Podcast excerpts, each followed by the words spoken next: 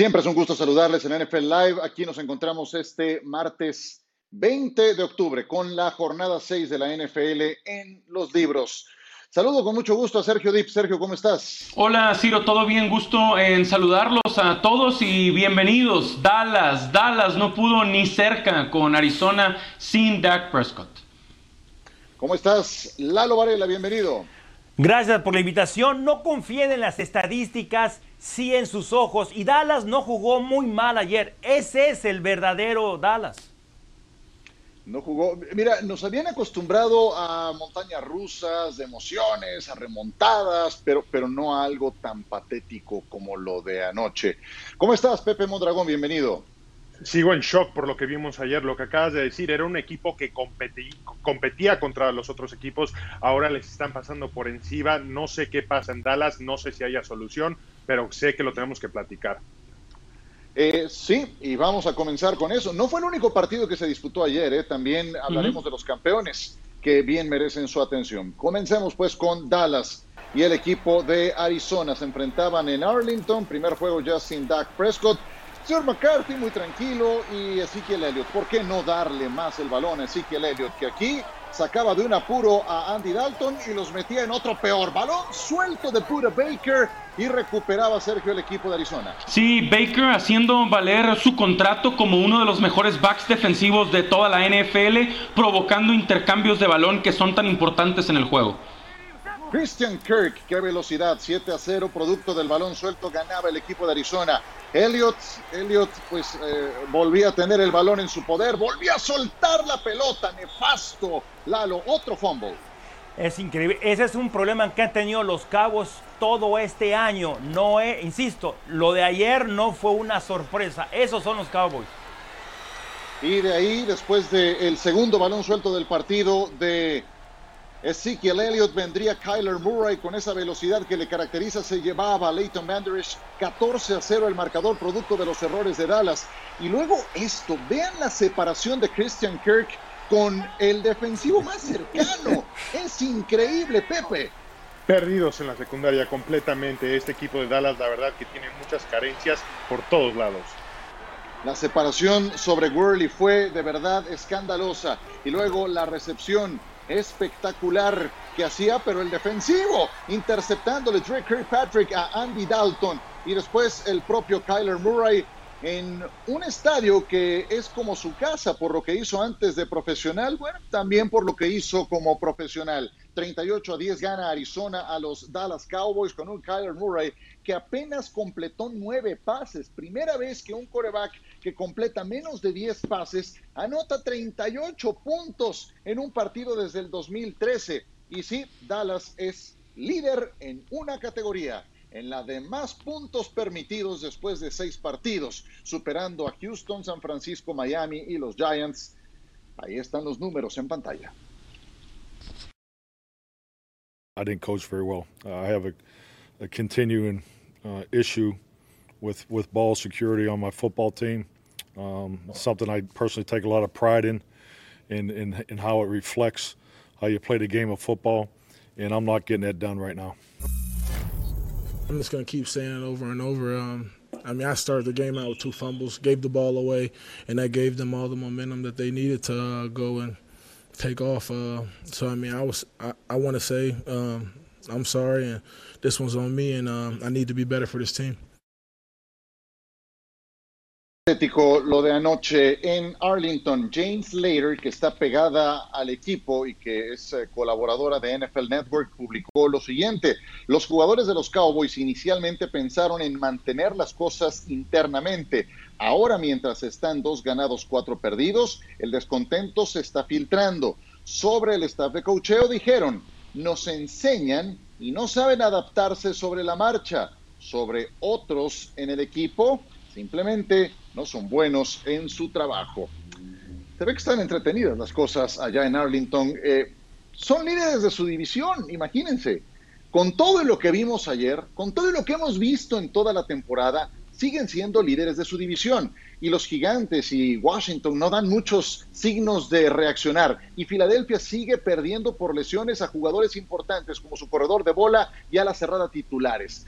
¿Viene con postura lo de Dallas, Sergio?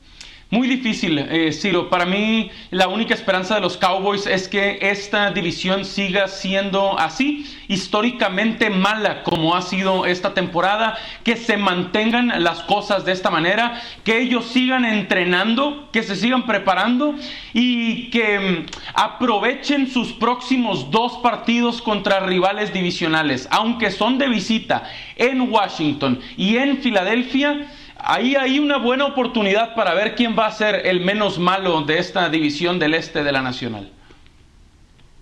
Es que el calendario no se pone muy pesado para Dallas, pero tú decías algo al principio, confíen en lo que ven. Supongo que te refieres a lo que anoche ocurrió en Arlington.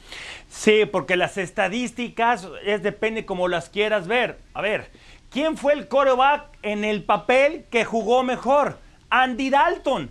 ¿Sí? Completó 34 de 54, 274 yardas y el otro quarterback nada más completó 9. No es la cantidad, es en el cómo. Por eso, no, no se vayan por, por esos números. el otro punto es con los ojos.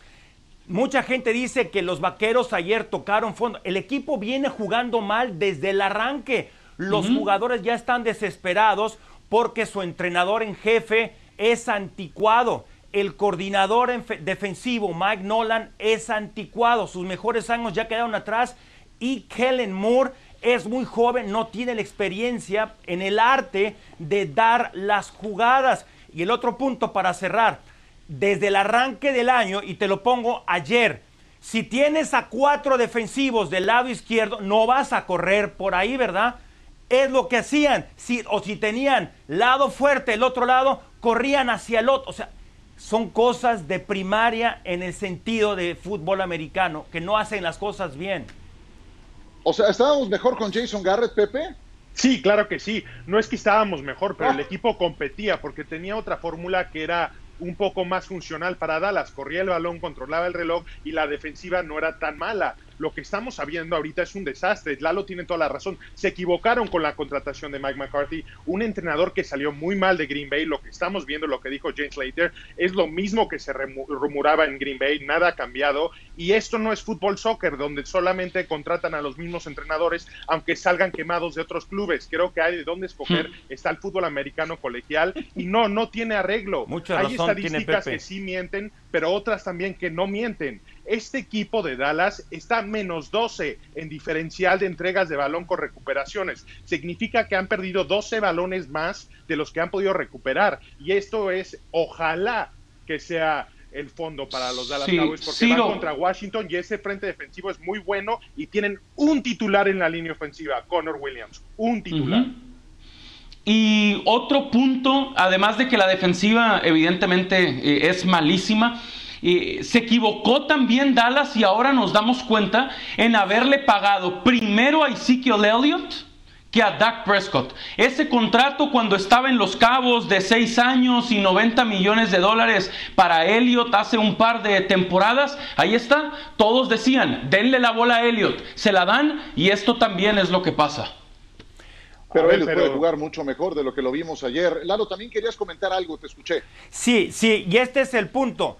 No es de que nos demos cuenta ahora de que le pagó así Elliot. El problema es que le pagó antes de lo que, del tiempo que debía. Ese es un punto. Y luego dos, les pongo este ejemplo porque el, eh, eh, el dueño es demasiado emocional. Jerry Jones es muy leal a sus jugadores y eso tiene que manejarlo como negocio. Pongo este ejemplo.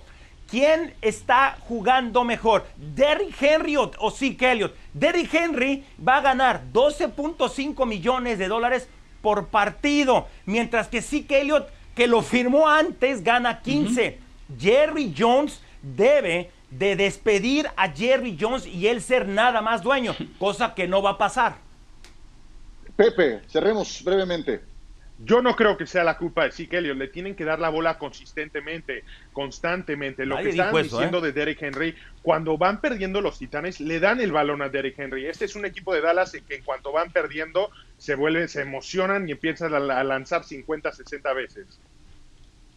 Sí, y, yo nada más quisiera agregar, eh, en ese sentido, Jerry Jones es el mismo de siempre. Quiere un entrenador en jefe al que pueda manejar. y por eso aguantó tanto tiempo Jason Garrett, 10 años ahí, cuando tuvo gente que no se dejó mangonear, como el caso de Jimmy Johnson o de Bill Parcells, terminaron yéndose y McCarthy tiene el mismo molde. Aún así pueden ganar la división, no les va a alcanzar para mucho más en esta campaña si es que llegan a meterse por ese salvoconducto a la postemporada. Y ya lo decíamos, no fue Dallas el único que jugó el día de ayer, también fueron los Kansas City Chiefs que enfrentaron al conjunto de los Bills de Buffalo en condición de visitante, un día muy lluvioso en Orchard Park. Y vamos con las acciones. Patrick Mahomes tuvo un gran apoyo. El juego terrestre, cuando lo ejecutas bien, puede ser así de funcional. Clyde Edwards Seller, más de 160 yardas el día de ayer, ante una defensa que cada vez se ven peor. Aquí los eh, metía más allá de medio campo y después este que es una garantía, Travis Kelsey, Sergio, con el touchdown. Sí, muy especial lo de Kelsey ahí, aunque rumbo al final de la primera mitad cometió un error que desaprovechó Buffalo. Sí, un balón suelto en un día muy, pero muy lluvioso. Eh, estuvo falto de ritmo en este partido Josh Allen. Esta fue su mejor jugada del encuentro. Un pase espectacular que lo coló quién sabe por dónde para Stephon Dix. El partido se ponía 10 a 9 después de estas jugadas, pero en lo dicho, Clyde Edwards Hiller y el juego terrestre, Pepe, una gran ayuda. Pero ¿qué está haciendo la, defensiva de Búfalo? Están jugando defensiva preventiva. Vean a los apoyadores, están a 10 yardas del balón. No puedes jugar defensiva así contra Kansas. Fueron dos de anotación para Travis Kelsey que lograba este touchdown. Andy Reid con todo y todo, que eran muy superiores apenas, su equipo ganaba por tres y no estaba muy satisfecho que digamos. Pero si no es Edward Seller, siempre habrá otro corredor que pueda hacerlo bien. Y eso, lo que todavía no jugó Le'Veon Bell. Sí, el año pasado fue en el equipo número 26 por tierra. Ahora con el novato Hiler son sextos y falta Le'Veon Bell. Oh, ¿A dónde van a llegar? Pues, imagínate, anotaba Cole Beasley, se acercaba el equipo de Buffalo, lo pusieron emocionante al final, pero Daniel Sorensen intercepta ese balón, se lo lleva a una mano, si no era él, iba a ser Bashad Brilland Buffalo irreconocible en los últimos dos partidos. Yo sé que les tocó Tennessee una semana y a la siguiente Kansas City, pero estamos hablando de los dos finalistas de la conferencia americana. Se vieron realmente mal y si los Bills quieren volver a ser protagonistas, son estos a los equipos a los que tienen que ganarles. Kansas City y su ofensiva ha sido consistente, más juegos al hilo, anotando 20 o más puntos, llevan 17.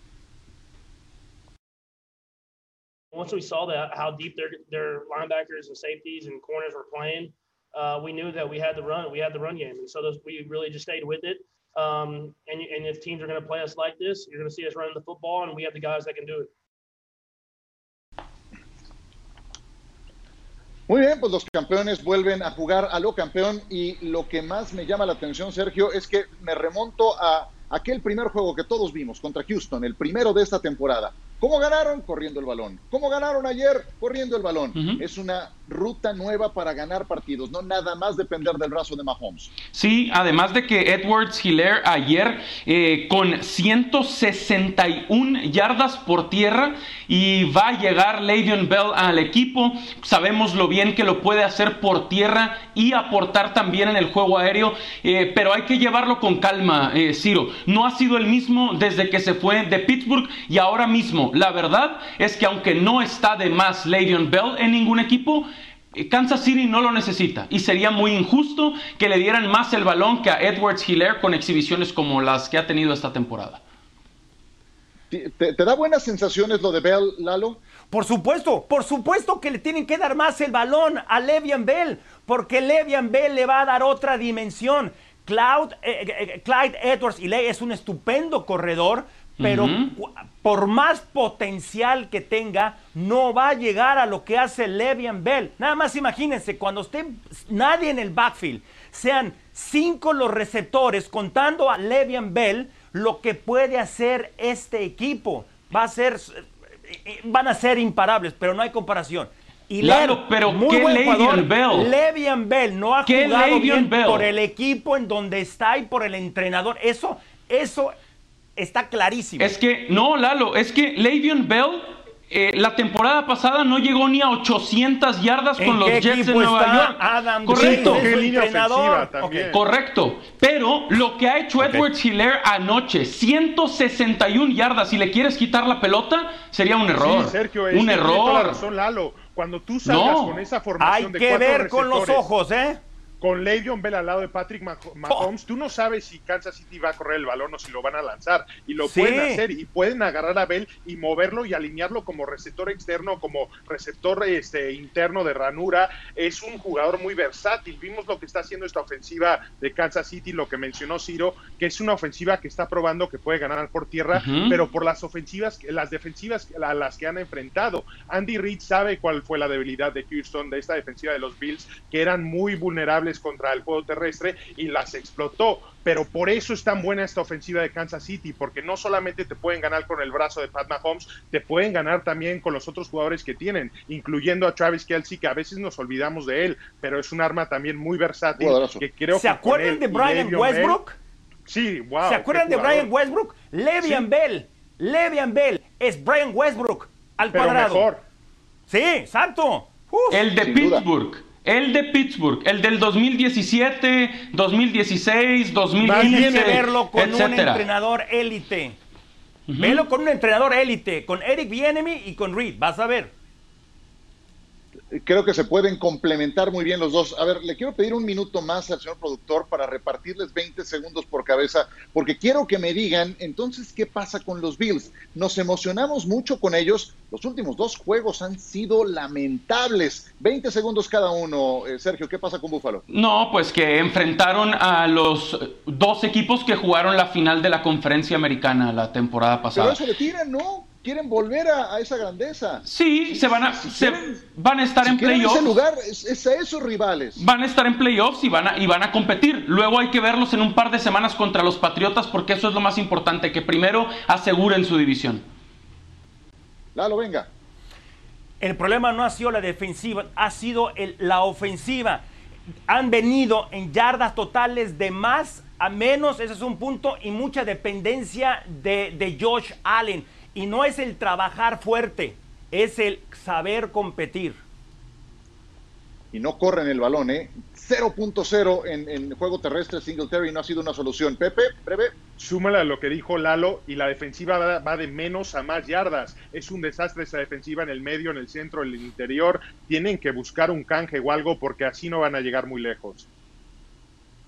Sí, no han contado con Matt Milano en los últimos dos partidos, que es un linebacker muy importante de esos titulares. Ya regresó Tredavious White, pero a mí también esta defensa me ha decepcionado. Y empezando desde la semana pasada, ¿se acuerdan? Cuando enfrentaron a los Titans y Josh Norman, cómo lo maltrató Derek Henry. Bueno, pues aquel partido que se pospuso una y otra vez contra los Titans fue por casos de COVID. ¿Qué fue lo que ocurrió? La NFL concluyó la investigación en torno a los Titans, entregó un reporte detallado, ciertamente se dejó de usar el cubrebocas en algunos casos, no veo alguna sanción ejemplar de parte de la liga para el equipo de Tennessee, Eh, van a mantener esa política de endurecer las medidas en adelante para evitar que se sigan presentando posposiciones, porque en algunos casos se acaba el margen de error. Vamos a ir a mensajes, tenemos mucho más de qué platicar con ustedes. Apenas arrancamos esta emisión de martes de NFL Live y ya nos echamos 20 minutos. Volveremos en un instante, vamos a presentarles los equipos que han dado un golpe de autoridad después de esta semana. Golpe de autoridad. ¿A qué nos referimos? No nada más basta con ganar, que en la NFL es muy complicado y más cuando lo haces de visitante. Las formas cuentan mucho. Y cuando ganas de manera contundente, atropellando a tu rival, mandas un mensaje a tu división, al resto de la conferencia o al resto de la liga. ¿Qué equipos enviaron un golpe de autoridad este fin de semana? Vamos a repasarlos. Hay varios casos que están muy interesantes y vamos a determinar cuál es el más sólido. Los Colts se dieron cuenta, perdían por 21 puntos ante los Bengals, regresaron en casa para derrotar 31-27 a Cincinnati. Algunos me dirán, bueno, fue Cincinnati el peor equipo del año pasado. Eh, fue una remontada. Decíamos que Rivers estaba para retirarse, ganaron. La defensa de Tampa Bay, defensiva, lució en plan grande ante los Packers, limitaron a Aaron Rodgers a 160 yardas, le interceptaron dos veces, cero pases de anotación, venían anotando treinta y tantos puntos por juego, los silenciaron 38 a 10, mandaron un golpe de autoridad sin duda los Buccaneers. En un duelo de poder a poder, la, la ofensiva de los Titans salió adelante gracias a un Derek Henry imponente, más de 260 yardas totales, increíble, y dos anotaciones en el triunfo ante los Houston Texans. Pittsburgh sigue invicto en esta temporada, le ganó 38 a 7 a los Browns, tan deslumbrantes los Browns. Bueno, váyanse a su casa con otra derrota más, no ganan en Pittsburgh desde el 2003. Son líderes en solitario de su división, los Steelers, un sitio que conocen muy bien. Y los Chicago Bears siguen con buen paso en esta temporada. Ya tienen cinco ganados y uno perdido. Derrotaron 23 a 16 a los Carolina Panthers de visita. Y eso que los Panthers traían tres ganados de manera consecutiva. El menú es amplio. Lalo, ¿quién mandó un mensaje de autoridad más sólido en esta jornada? Está muy claro. La mayoría de la gente y los expertos hablaban de Brady y compañía. No, no, no en Tampa Bay no es la ofensiva que sí está mejorando semana a semana. Gronk ya apareció con touchdown. Es la defensiva. Desde el año pasado, los últimos nueve juegos ya habían mandado el hey, somos la mejor defensiva. Pero Jason Pierre-Paul en Kong Su, dos fortalezas adelante. Pero Lavonte David y Devin White son probablemente los dos mejores linebackers centrales como conjunto. Decías, Green Bay llevaba anotando más de 30 puntos de manera consecutiva y sin entregar el balón, permitieron 10 en las primeras dos marchas y después le dijeron a Aaron Rodgers, cuatro capturas, dos intercepciones. Esta es una defensiva de campeonato. Y los Green Bay Packers venían de semana de descanso. Le agrego también a tu comentario. Pepe, ¿qué me dices? que no estoy impresionado. Esta defensiva de Tampa Bay ya estaba establecida el año pasado, eran muy buenos contra el juego terrestre y reforzaron el perímetro, trajeron a Anthony Wilfield Jr. que les está ayudando muchísimo y esa dupla de apoyadores que dice Lalo se veía venir que iban a ser muy buenos. Es Chicago, si ven ahorita son número unos en el norte, van ganando esa división, no es Green Bay, no es Minnesota, están jugando muy buena defensiva, me recuerdan mucho al equipo de hace dos años que llegó a postemporada, también están solamente permitiendo el 57.3% de pases completos contra corebacks opuestos. Sabemos lo que importan los corebacks en esta liga. Sigue siendo Chicago. Esta ofensiva va mejorando poco a poco y creo que cuando lleguemos a postemporada va a estar en el punto para ser un equipo que le puede ganar a cualquiera en esa conferencia. Sí. Y en playoffs, Nick Foles sabe ganar sabe el camino a lo más alto. Y, lo escucharon después de este último partido, muy dueño de su papel como cabeza del equipo. Y aparte, ¿quién le ganó a Tampa Bay hace dos semanas? Chicago. Sí, Chicago. Chicago. Chicago el jueves por la noche, sí. Por eso para mí el golpe de autoridad lo da Tampa Bay como equipo. Y entiendo lo de la defensiva, pero la defensiva con sus dos intercepciones anotó un touchdown y preparó el segundo touchdown, porque llevaron el balón hasta la yarda 2. Pero no solo anotaron 14 puntos en el juego, anotaron 38. Tom Brady a sus 40. Sí, correcto, Pepe. Pero al final, 38 puntos totales.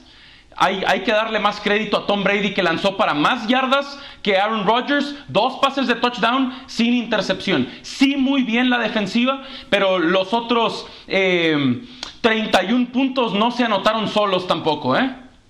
Desde el año pasado, eh, Tampa tenía al líder en capturas de la NFL. Yo me quedo con lo que hizo Tennessee, que también sin hacer mucho ruido sigue con paso triunfador. Tennessee llegó a la final de la conferencia americana. Tennessee tuvo el líder corredor de la NFL en Derek Henry.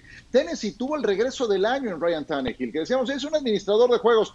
Eh, sí, Ryan Tannehill se beneficia del trabajo de su corredor, pero ha lanzado siete touchdowns y solo una intercepción en los últimos dos juegos. Tannehill también está dando un paso a un siguiente nivel. Desde luego no es élite, pero de lo que se le consideraba, sigue mejorando en su rendimiento. No nos perdamos con los Titanes de Tennessee. Cerramos, vámonos a pausa. Seguimos con más en esta emisión de martes de NFL Live con seis jornadas en los libros. Analizamos Power Ranking. Seguramente hay movimientos, seguramente hay movimientos y el top ten de la jornada.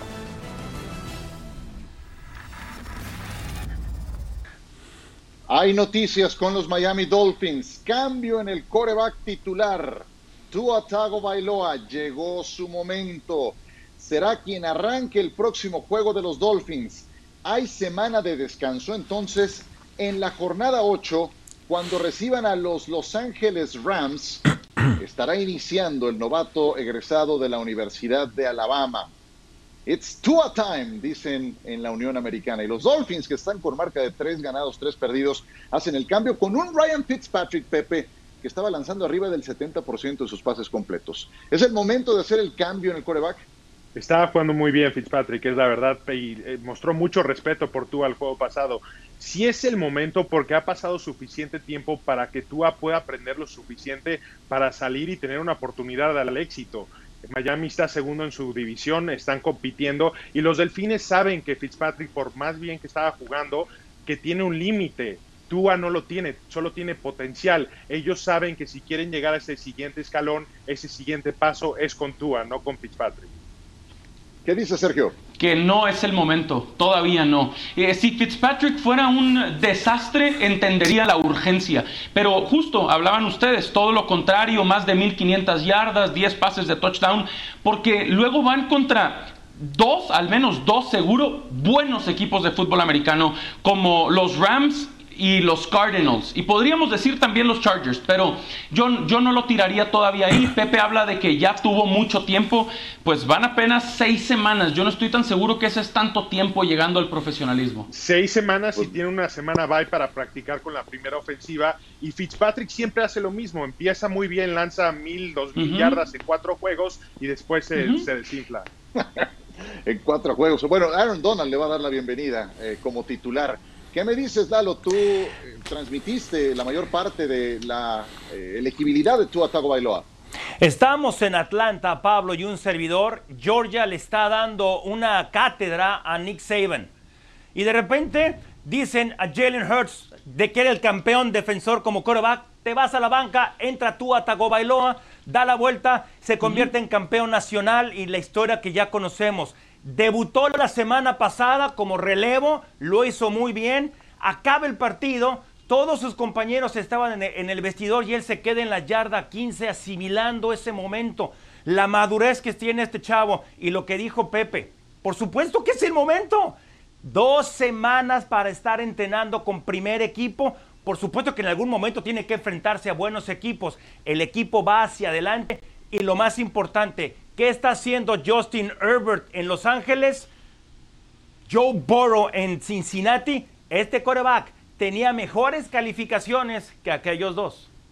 Y les digo una cosa, después de ver a los Patriots en casa ante los Broncos y después de ver a Buffalo ayer contra Kansas City, la división está abierta y si se aplican los Dolphins, pueden regresar a ese sitio que hace rato no tenían.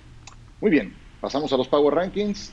Venga pues, adelante, con seis jornadas en los libros y con un puñado de equipos invictos, Sergio, ¿cómo están del 5 al 1 los Power Rankings? Correcto. Eh, pues por lo pronto les adelanto que de los cinco equipos tengo a cuatro de la americana y solo a uno de la nacional. En el quinto lugar tengo a Tennessee. De verdad que los los Titanes se merecen eh, ese respeto invicto, cinco ganados, cero perdidos, eh, cómo eh, resolvieron viniendo de atrás el partido contra Houston me parece muy especial, pero sobre todo cómo le pasaron por encima a Buffalo en duelo de invictos el martes anterior. En el número 4 tengo a Baltimore, que aunque ya perdieron los Ravens, pues cayeron contra los Chiefs, contra el rival contra el que normalmente pierde Lamar Jackson. En el tercer sitio, y aquí me detendría, eh, es el único equipo de la conferencia nacional que tengo y es Seattle.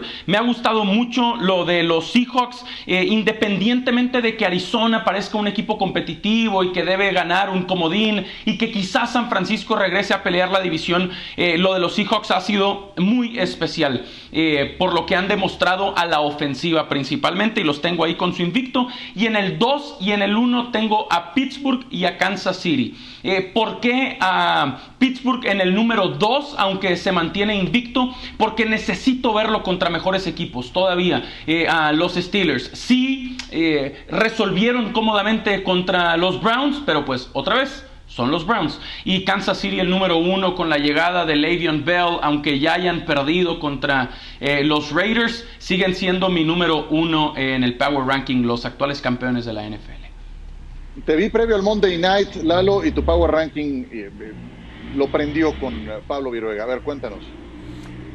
A ver, Chicago para mí tiene la validez porque tiene defensiva y tiene un coreback que ya ha sabido ganar en postemporada. Son el número 5, Matt Smith, Trevathan y Quinn, estupendos linebackers como es tradición en Chicago. Pittsburgh, 5-0. Eh, no lo pongo más arriba por a los rivales a los que ha ganado, pero creo que es el equipo más completo. Tiene un examen durísimo en Nashville la próxima semana o este fin de semana contra Tennessee. El ganador de, este desafío debería de estar el próximo lunes o martes número uno y no tengo que explicar, no tengo que defender a los dos primeros. Seattle 2, Kansas City en primero. Yo sé que sus defensivas han dejado mucho que desear, sobre todo la de Seattle. Pero cuando tienes a alguien llamado Russell Wilson o Patrick Mahomes, no puedes ir contra ellos. Muy bien, Pepe, adelante. Coincidimos con el 1 el 2. Yo creo que los mejores equipos en la liga ahorita son Kansas y también Seattle por lo que viene haciendo Russell Wilson, como dijo Lalo. 5 me voy a ir con Tampa Bay. A ver, ya sé lo que dije de Chicago. Creo que es un equipo a la alza, Chicago. Hoy en día creo que Tampa Bay está un poquito mejor ofensivamente y también tienen un coreba que sabe ganar en postemporada con Tom Brady. Número 4 me voy a ir con Tennessee. No, perdón, con Pittsburgh pero son intercambiables prácticamente. Mi 4 y mi 3 son Pittsburgh y Tennessee. El calendario es la razón por la que tengo al número 4 Pittsburgh, pero esta semana se va a decidir. Seguramente un equipo de ellos va a salir del top 5 y el otro va a subir a 2 o 3.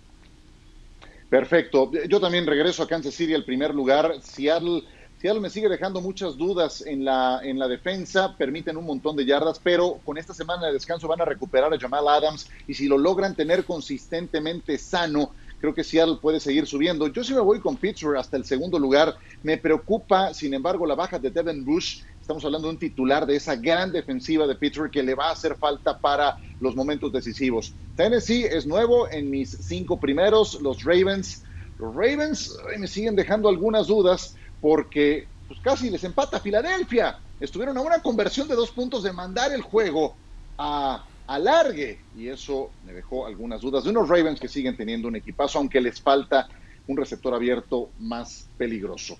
Muy bien, ¿qué les parece si vamos a las 10 mejores jugadas de esta jornada? Venga. De la semana 6 que ayer se vio terminada con un par de juegos. Comencemos pues con esta que es la número 10. Drew Locke viene con el pase y ahí se lo lleva de esta manera Jerry Judy, el novato de este conjunto. Bueno, era, perdón, es eh, Patrick.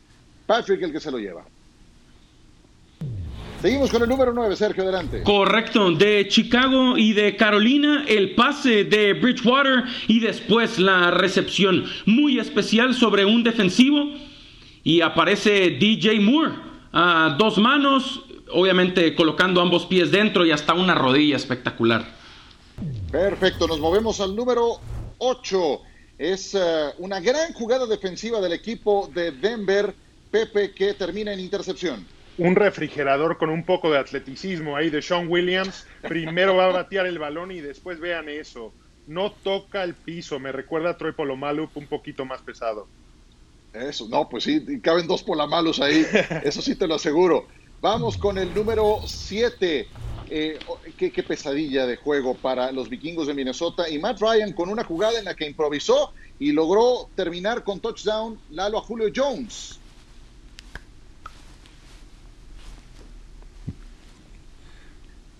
Estaba comprometida esta jugada ciertamente y la terminó concluyendo para touchdown Julio Jones.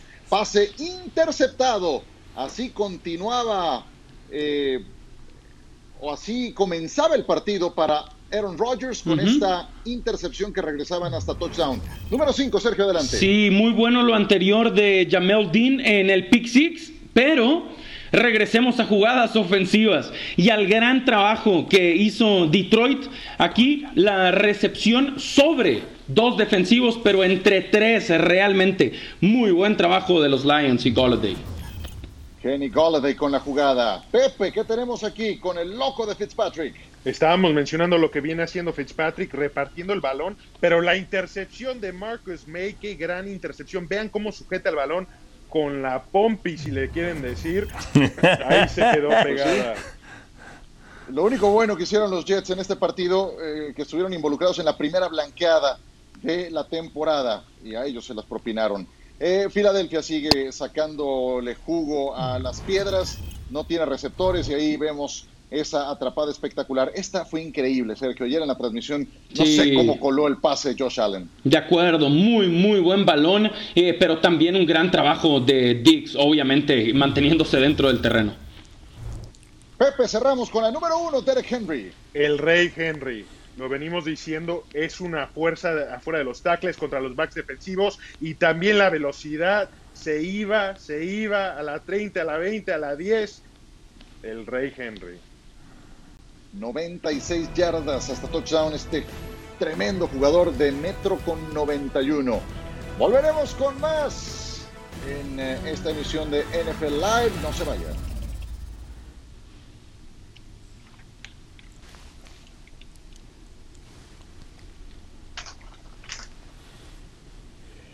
Muy bien, regresamos con ustedes. La carrera por la primera selección colegial. Ya desde ahora se van perfilando. Washington o Giants. Es un duelo en el fondo del este de la conferencia nacional. Los Giants se llevaron la victoria 20 a 19 sobre el equipo de Washington, que ahora se queda con marca de 1 y 5. Ganaron el primer partido, nos dejaron la impresión de tener una gran defensiva y después cinco derrotas consecutivas.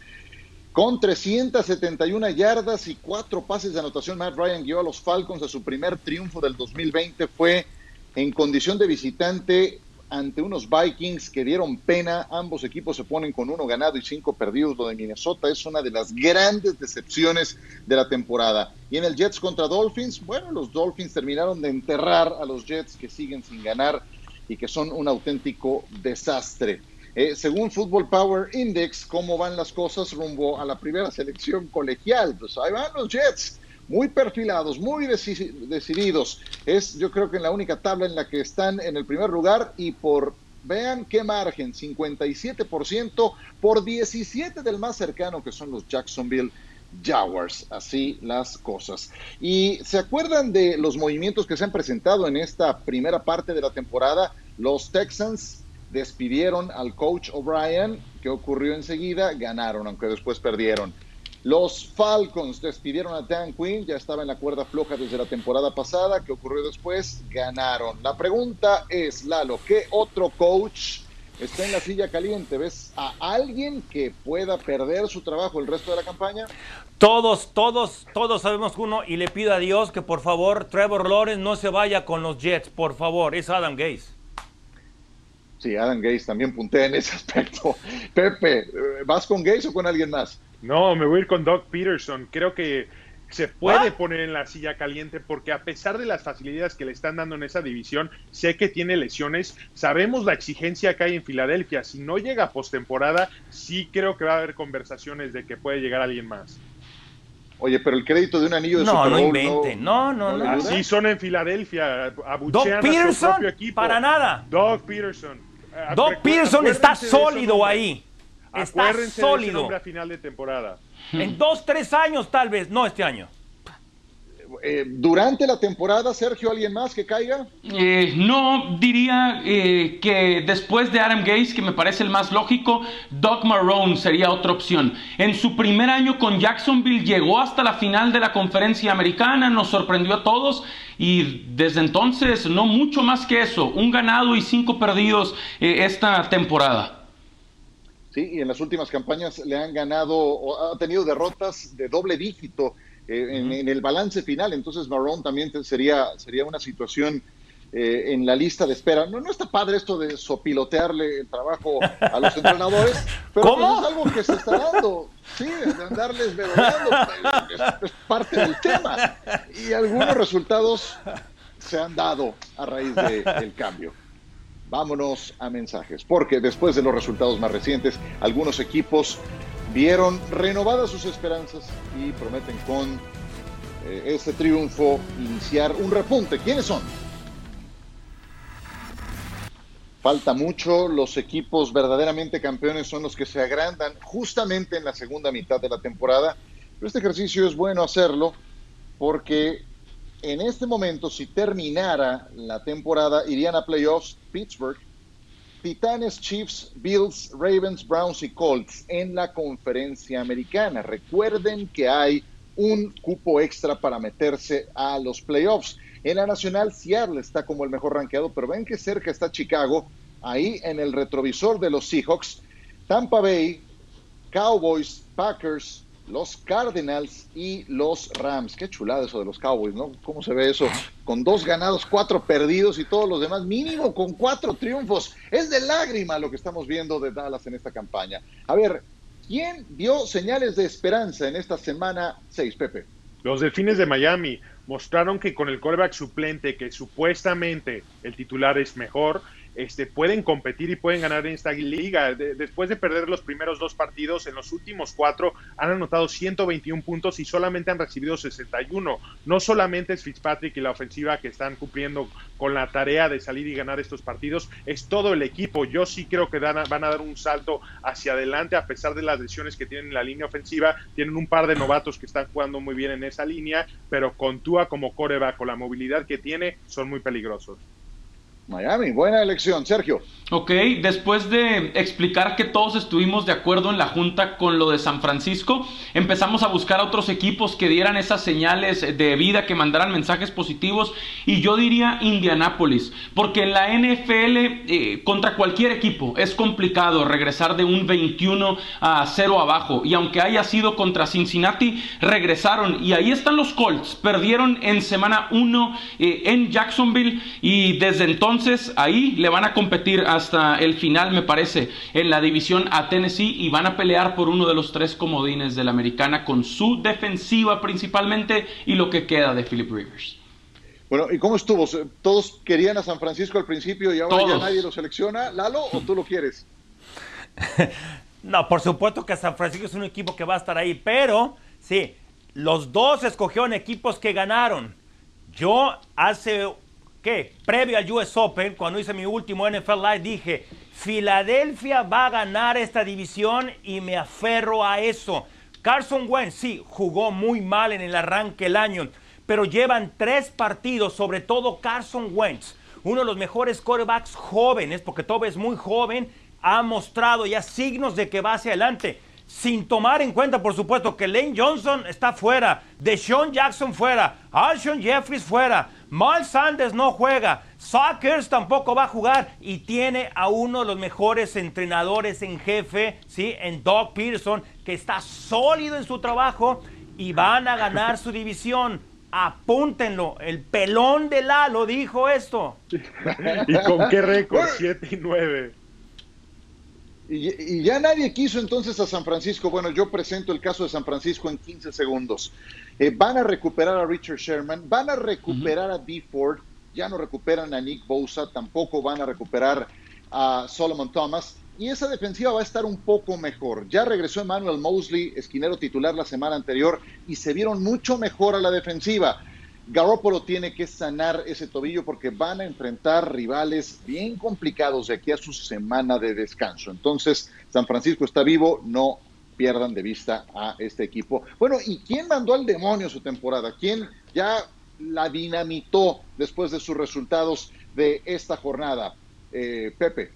Minnesota. Creo que todos esperábamos un poquito más de Minnesota, no un poquito, mucho más. Pensábamos que iban a competir en la división después de lo que hicieron el año pasado, especialmente en ese juego de postemporada cuando van a Nueva Orleans y ganan. No pensábamos que Kirk Cousins podía hacer eso y después empezamos a pensar que sí, pero no. Esta ofensiva es un desastre, la defensiva es todavía más un desastre porque perdieron muchos nombres y la verdad los hombres que trajeron no están jugando bien y se les lesionó su líder de la defensa, Anthony Barr, fuera por toda la temporada. Sí, lo de Minnesota decepcionante. Sergio. Sí, Minnesota, coincido ahí con lo de los Vikings. Son últimos del norte de la Nacional en esa división en la que también está Detroit. Los Lions han podido ganar dos juegos y los Vikings solo uno, Minnesota. A Houston también. Y aquí sí, sí. sí y aquí sí van a querer todos a Minnesota, ¿no, Lalo?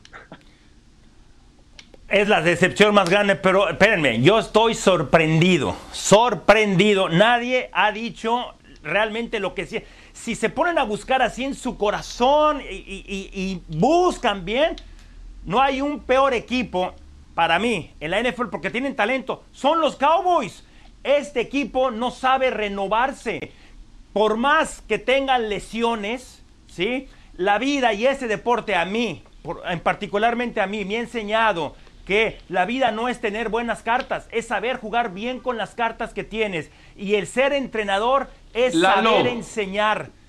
Mike McCarthy, no tengo nada contra el personal, pero es el peor entrenador en jefe de los últimos años. No enseña. Lalo, ni yo tengo nada contra ti, pero la pregunta era quién sepultó su temporada y los Cowboys Dallas. líderes, Dallas. líderes divisionales. Los Cowboys. Líderes Los divisionales. Cowboys. Los líderes. No, Los no- sepultaron su temporada. Los Cowboys. ¿Qué, más quieres? Las dos victorias que tienen fueron por regalos del rival. Es que Atlanta le regaló esa patada corta. Absolutamente toda la razón, pero Sergio también van ganando la división, seguramente. No sepultaron su temporada. Ahorita, en Ahorita, diciembre ese equipo sí, va a estar sí. Eh, el, sí, yo también ve- veo eso mismo. Además, su calendario no es tan pesado como el de Filadelfia. Y yo entiendo a lo que se refiere Lalo, porque ayer jugaron sin espíritu. Sí. Si siguen jugando así, sí se van a ir al barranco, ¿eh? Aún en Ya esa están. división. Aún en esa división. Vámonos a pausa. Buen ejercicio. Buen ejercicio. El tackle izquierdo de los Tennessee Titans, Taylor Lewan, confirmó el lunes que tiene una lesión de ligamentos cruzado anterior y se perderá el resto de la campaña. Es una dura baja para los Titans. Estamos hablando del principal liniero ofensivo de este equipo y Devin Bush, historia semejante, linebacker titular que fuera primera selección colegial de los Steelers, ligamento cruzado anterior, lo sufrió en el segundo cuarto contra los Cleveland Browns, no todo fue bueno para Pittsburgh en ese triunfo ante los Browns. Ya nos vamos, gracias Sergio. Ha sido un gusto. Buena tarde para todos. Igualmente, gracias Lalo, saludos. Saludos. Nada personal contra los Cowboys. Mm. No, ya vi que no. Un abrazo, Pepe, a la distancia. Un abrazo. Venga, y gracias a ustedes por acompañarnos. Cuídense mucho, aquí los esperamos mañana.